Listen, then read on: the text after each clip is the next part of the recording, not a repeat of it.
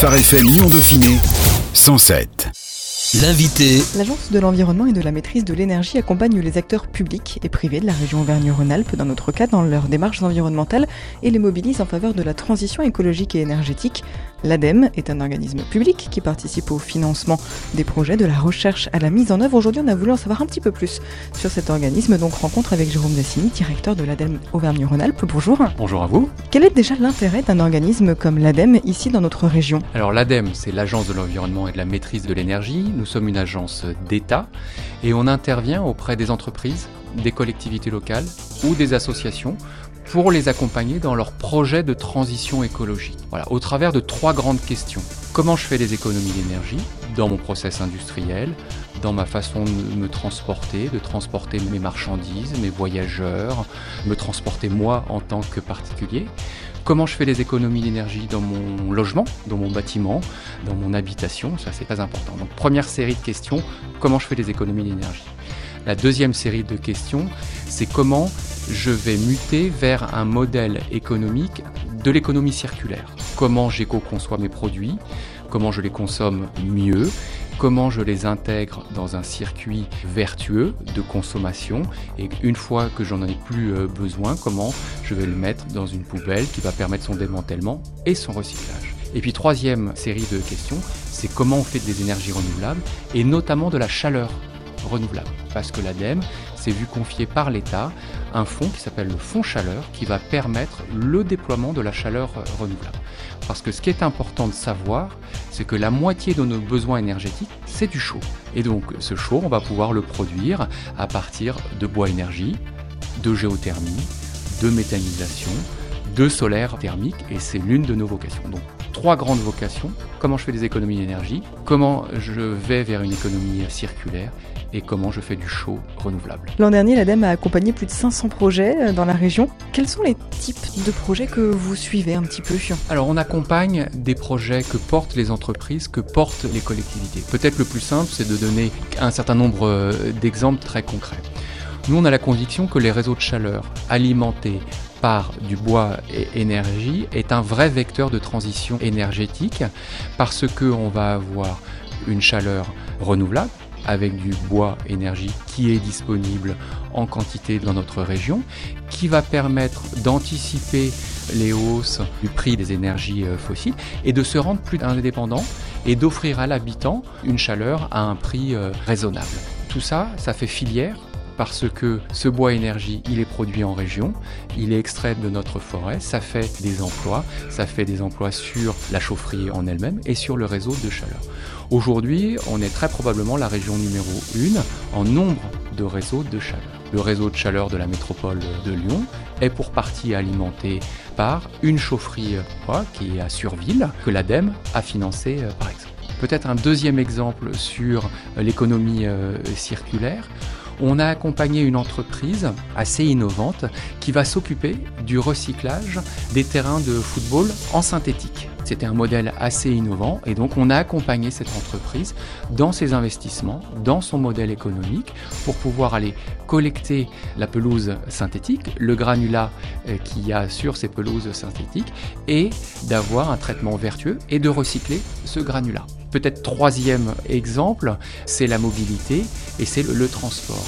Sur la métropole de Lyon, par exemple, on a accompagné à Corba le déploiement d'une station de distribution de gaz dédiée au transport des marchandises et des voyageurs. Donc on a financé le surcoût de l'achat des camions qui venaient s'alimenter à la station de GNV de Corba, ce qui va permettre à ces camions de circuler dans la ville avec une performance qualité de l'air tout à fait euh, améliorée par rapport à des vieux véhicules diesel par exemple. La région Vergne-Rhône-Alpes est étendue, elle est diverse. Après la transition énergétique dans le Rhône et la métropole de Lyon l'an dernier, les projets concernaient donc surtout l'air, la pollution, les transports, bref la durabilité des territoires. Dans l'Isère, en revanche, il s'agissait surtout d'économie circulaire, on en a parlé. Comment est-ce que vous expliquez un petit peu ces différences entre les territoires? Pour l'année 2019, euh, ça peut être des différences de projets, de maturité de projets.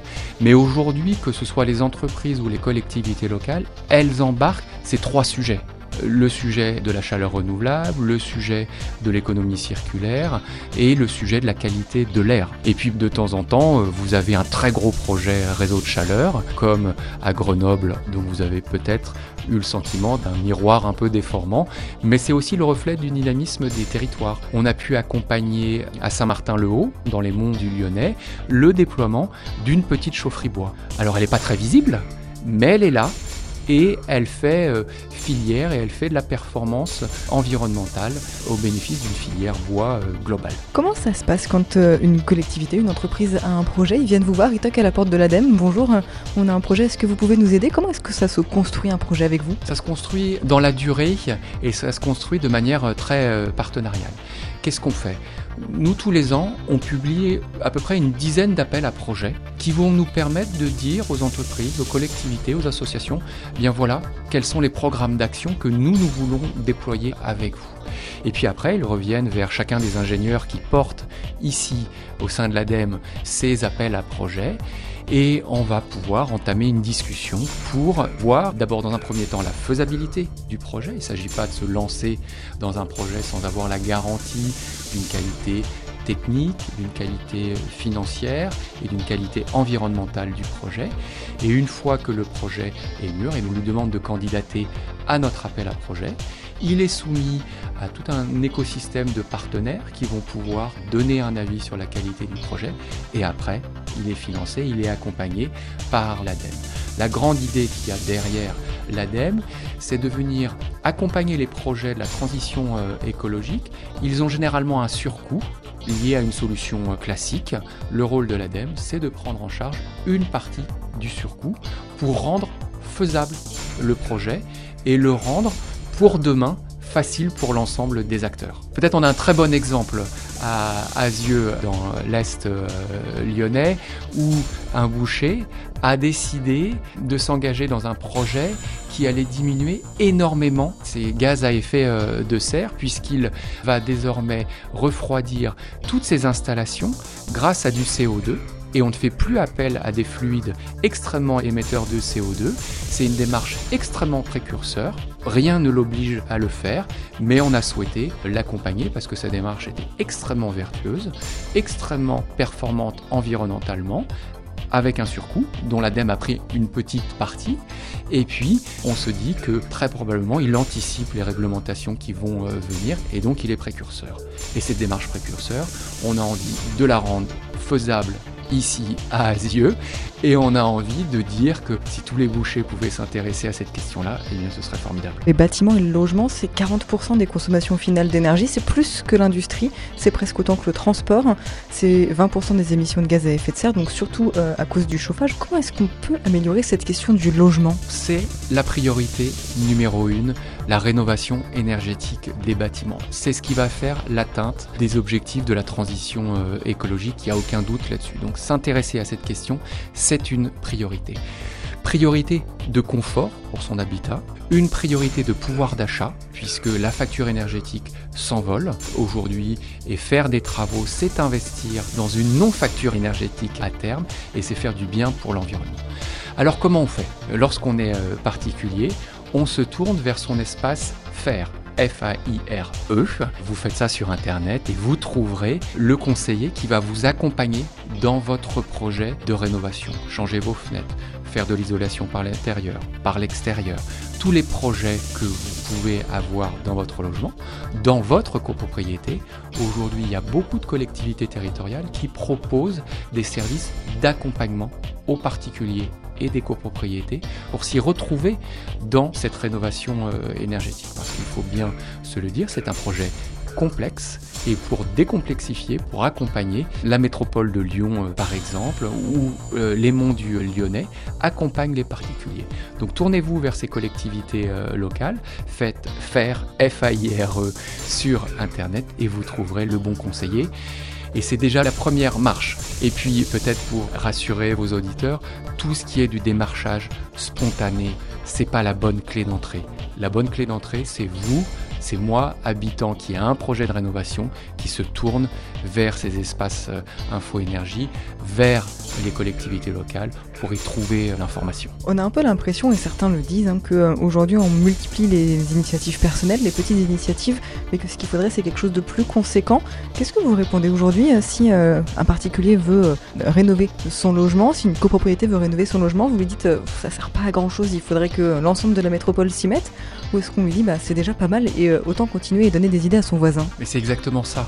C'est la somme de ces gestes-là. C'est la somme de ce que l'on fait dans son logement. C'est la somme des comportements qu'on peut avoir. C'est la somme de ce que l'on fait lorsqu'on trie ses emballages, lorsqu'on va à la déchetterie. C'est la somme du covoiturage qu'on peut faire avec son voisin. C'est l'ensemble de ces gestes-là qui vont permettre de faire l'atteinte des objectifs de la transition euh, écologique. Alors il faut qu'on aille plus loin, c'est vrai, il faut qu'on donne une impulsion euh, très forte, notamment sur notre façon de consommer. Très probablement, euh, dans les prochaines années, on va être appelé à avoir d'autres façons de consommer, peut-être plus en proximité, plus en lien avec son territoire et peut-être moins dans une débauche de consommation. C'est vrai, mais c'est vertueux, mais c'est aussi faire plaisir à son entourage et faire vivre sa proximité et faire vivre son territoire. On a l'impression qu'à l'échelle individuelle, effectivement, ce renouvellement de la pensée de la consommation est en train de se faire petit à petit. Il y a de plus en plus de, de consommation locale. Qu'est-ce qu'il en est d'un point de vue des collectivités ou en tout cas des entreprises que vous accompagnez principalement? Est-ce qu'elles aussi ont cet éveil de la conscience écologique qui est en train de se mettre en place? Cet éveil, il est je pense, aujourd'hui euh, partagé par tous, par tous les acteurs. Les collectivités territoriales se sont engagées en Auvergne-Rhône-Alpes de manière massive dans une initiative qu'on a eue avec la région et l'ADEME euh, sur les territoires à énergie positive, les TEPOS. Il y en a une quarantaine. Ces territoires, ils ont tracé à 2050 deux courbes. La division par deux de leur consommation énergétique. Et à chaque fois, ils ont trouvé des projets qui leur permettaient d'atteindre ça. La rénovation du patrimoine bâti, les nouvelles formes de mobilité, comment les entreprises sur le territoire étaient embarquées aussi dans ce dispositif. Deuxième courbe, comment ces consommations énergétiques étaient couvertes en partie ou en totalité par des énergies euh, renouvelables. Donc elles ont créé des programmes d'action. On peut prendre des exemples. Rouen avec une méthanisation, avec des éoliennes, avec du solaire implanté euh, sur d'anciennes décharges, va produire 30% de l'objectif à 2050. Et ces exemples-là, on peut les multiplier à Saint-Étienne métropole, métropole de Lyon, à Grenoble, dans les monts du Lyonnais, dans la plaine de l'Ain euh, par exemple. Et puis, les entreprises aujourd'hui s'interrogent beaucoup sur le modèle de production. Vous avez des entreprises qui s'interrogent sur comment passer d'un modèle très linéaire, je produis, j'extrais des ressources, j'utilise des ressources, je produis, et puis derrière, je m'intéresse pas à ce qui se passe à mon produit. Eh bien aujourd'hui, il y a des entreprises qui souhaitent évoluer vers des modèles qu'on appelle d'économie de la fonctionnalité je ne vends plus un bien, mais je vends une solution. Et si je vends une solution, eh bien je suis beaucoup plus soucieux en tant qu'entrepreneur à concevoir un produit qui va vivre dans le temps et qui va être facilement réparable. Et ça, par exemple, vous avez aujourd'hui la loi de lutte contre le gaspillage et de l'économie circulaire qui prévoit un indice de réparabilité et qui va obliger les entreprises à stocker des pièces de réparation pour permettre cette réparation. Et ça, c'est extrêmement important. Donc oui, le questionnement et le basculement des esprits euh, vers la transition écologique est en train de se faire. Alors il faudra aller plus vite, plus fort, mais il y a cette volonté euh, d'y aller. Dans la métropole de Lyon, on a pas mal connu, d'ailleurs on a commencé l'année avec ça, ce qu'on appelle la circulation alternée, on va revenir sur les transports. Le sixième baromètre de l'ADEME sur les Français et l'environnement donne 58% des Français favorables à la mise en place de la circulation alternée en cas de pic de pollution. Est-ce que vous avez l'impression qu'aujourd'hui, cette circulation alternée est quand même perçue comme nécessaire, même ici où elle est quand même assez souvent mise en place, à Grenoble aussi ça a été le cas Est-ce qu'il y a une prise de conscience sur ces transports-là? Sur ces questions de qualité de l'air, il y a la volonté de deux choses. D'abord de connaître l'air qu'on respire, et ça c'est important, et de savoir quand il y a pic, quand il n'y a pas pic, et quelle est la qualité. Et ça, aujourd'hui, il y a un gros travail qui est fait par Atmo Auvergne-Rhône-Alpes qui donne des indicateurs extrêmement précis sur cette question de la qualité de l'air. Donc connaître, c'est déjà important. Et puis la deuxième chose importante, c'est comment on agit. Et cette circulation alternée est une des solutions. Pas la seule, parce que justement, c'est un ensemble de solutions qui doivent être déployées pour atteindre cette qualité de l'air et ne plus avoir de pic qui permet.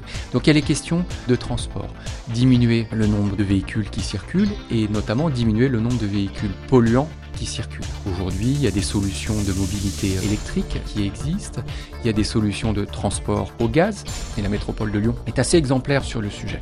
Le chauffage aussi qui est une action euh, très importante. Qui sait aujourd'hui qu'un foyer ouvert, une cheminée ouverte, pollue énormément aujourd'hui avec la vallée de l'Arve, avec Grenoble Alpes Métropole, avec Annecy, avec la métropole de Lyon, nous avons des programmes qui permettent de financer le renouvellement de vieux équipements de chauffage au, bois et la fermeture des foyers ouverts, la fermeture de la cheminée. Vous faites deux choses. D'abord du confort thermique et de la performance parce que vous allez avoir une chaleur beaucoup plus efficace que lorsque vous brûlez dans votre cheminée.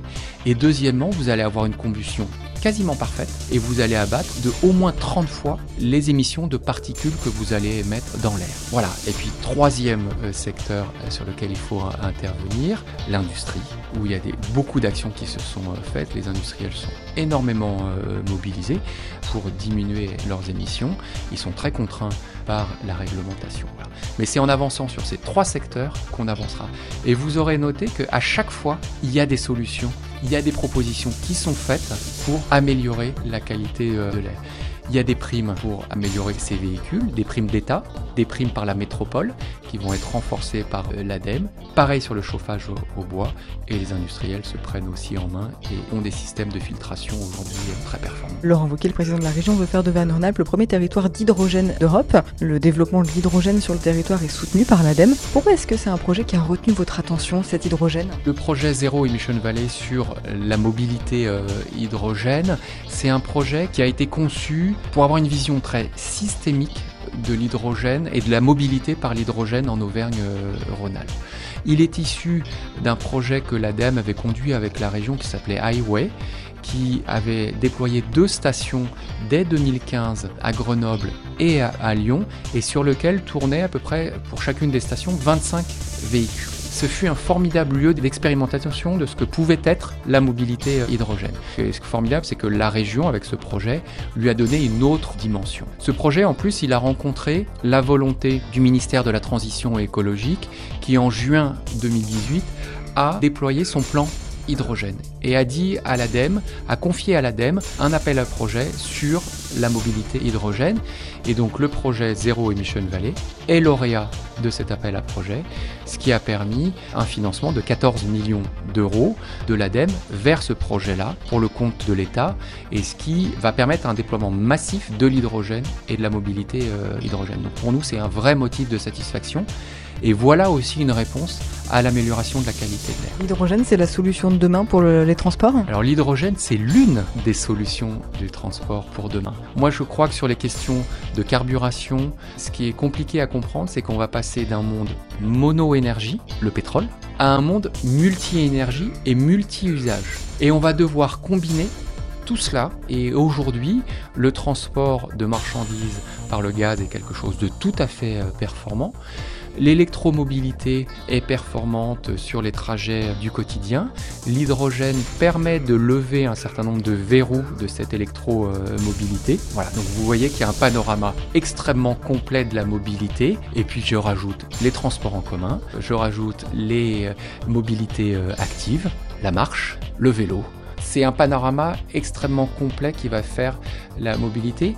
Et ceux qui nous disent qu'il n'y a qu'une seule solution, aujourd'hui, moi, de mon point de vue, se trompent. Parce qu'on aura un panel de solutions, un panel d'usages et un panel d'énergie pour répondre à la mobilité de demain. Dans le même baromètre qu'on a cité tout à l'heure, un Français sur deux pense qu'il serait possible d'ici 20 ans de produire presque toute l'énergie nécessaire du pays à partir d'énergies renouvelables. C'est réalisable ça d'ici 20 ans? Alors l'ADEME a fait des visions euh, prospectives sur le sujet qui peuvent être contestées mais elles sont mises dans le débat et oui on a montré que c'était possible d'avoir des énergies euh, vertes à horizon de 2050-2060. Euh, Aujourd'hui, cette transition, elle est à l'œuvre et là aussi, que ce soit euh, l'éolien, le solaire thermique, le solaire pour la production d'électricité, l'hydroélectricité en Auvergne-Rhône-Alpes qui est quand même majeure, Voilà, toutes ces solutions-là. Et puis l'hydrogène viendra aussi répondre à des problématiques de stockage de l'énergie. C'est aussi un monde nouveau qui s'ouvre à nous et un monde qui sera beaucoup plus proche de nos territoires, où la production de l'énergie se passera en grande proximité et où on aura des réseaux électriques intelligents, des réseaux de distribution de chaud et de froid qui seront aussi intelligents et qui se parleront. C'est un monde complexe, mais c'est un monde qui fera sens sur la transition euh, écologique. Un mot sur les panneaux solaires que vous avez abordés aujourd'hui. Est-ce qu'on sait recycler un panneau solaire? Puisqu'on met beaucoup de panneaux solaires, mais on se demande un petit peu ce qu'on en fait euh, quand ces panneaux sont en fin de vie. Que deviennent-ils? Aujourd'hui, il y a des études et puis des projets portés notamment par les investissements d'avenir qui s'occupent de cette question importante. Hein. Quelle est la fin de vie des panneaux solaires? Donc aujourd'hui, ils sont installés et je ne doute pas que demain, il y aura des solutions très pragmatiques pour les réutiliser, les réemployer, les recycler. Et on aura besoin de cette matière première parce que l'un des grands défis de la transition euh, écologique, c'est justement cette matière qui est aujourd'hui dans nos matériaux, dans nos biens et ce serait trop dommage de la faire partir à l'extérieur et qu'elle nous revienne sous la forme d'un produit fini. Notre responsabilité environnementale, la responsabilité de la réindustrialisation de la France, c'est justement d'être responsable de nos émissions de gaz à effet de serre. Donc ça veut dire avoir des capacités de traitement de nos déchets, qui ne sont plus des déchets mais qui sont des ressources, et des capacités de fabrication en proximité. Quelles sont les grandes priorités en termes d'action pour 2020, pour l'année en cours? Alors les priorités d'action pour 2020 et pour les années qui viennent, c'est la rénovation énergétique du logement. Ça, c'est la priorité euh, numéro euh, une. La deuxième priorité, c'est nos mobilités et le transport, où on va devoir imaginer d'autres façons, optimiser ce que l'on fait euh, aujourd'hui. La troisième priorité, c'est le déploiement des énergies renouvelables et nous rendre plus indépendants des énergies euh, fossiles pour nous préparer à une facture énergétique qu'on maîtrisera en partie. J'espère qu'on a donné envie euh, aux auditeurs de s'engager au bureau, chez eux, sur des gestes très concrets et de porter euh, haut la transition écologique. Merci beaucoup. Jérôme Dassigny rappelle donc que vous êtes directeur de l'ADEME Auvergne-Rhône-Alpes. Merci. Merci à vous. Phare FM Lyon Dauphiné 107. 107.